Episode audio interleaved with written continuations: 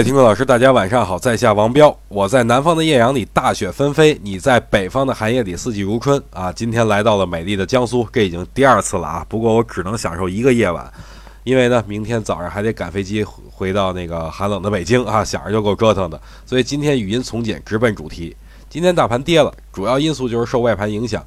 但是指数依然险守三千一百点，这说明外盘对 A 股的影响已经开始递减了。所以咱们就抛开外围市场的影响，谈论一下 A 股本身的运行轨迹。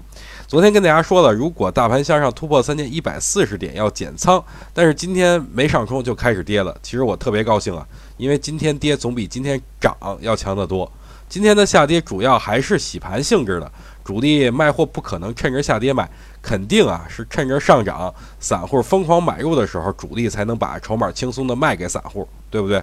所以今天的下跌是给未来啊留出了充足的这种上涨空间。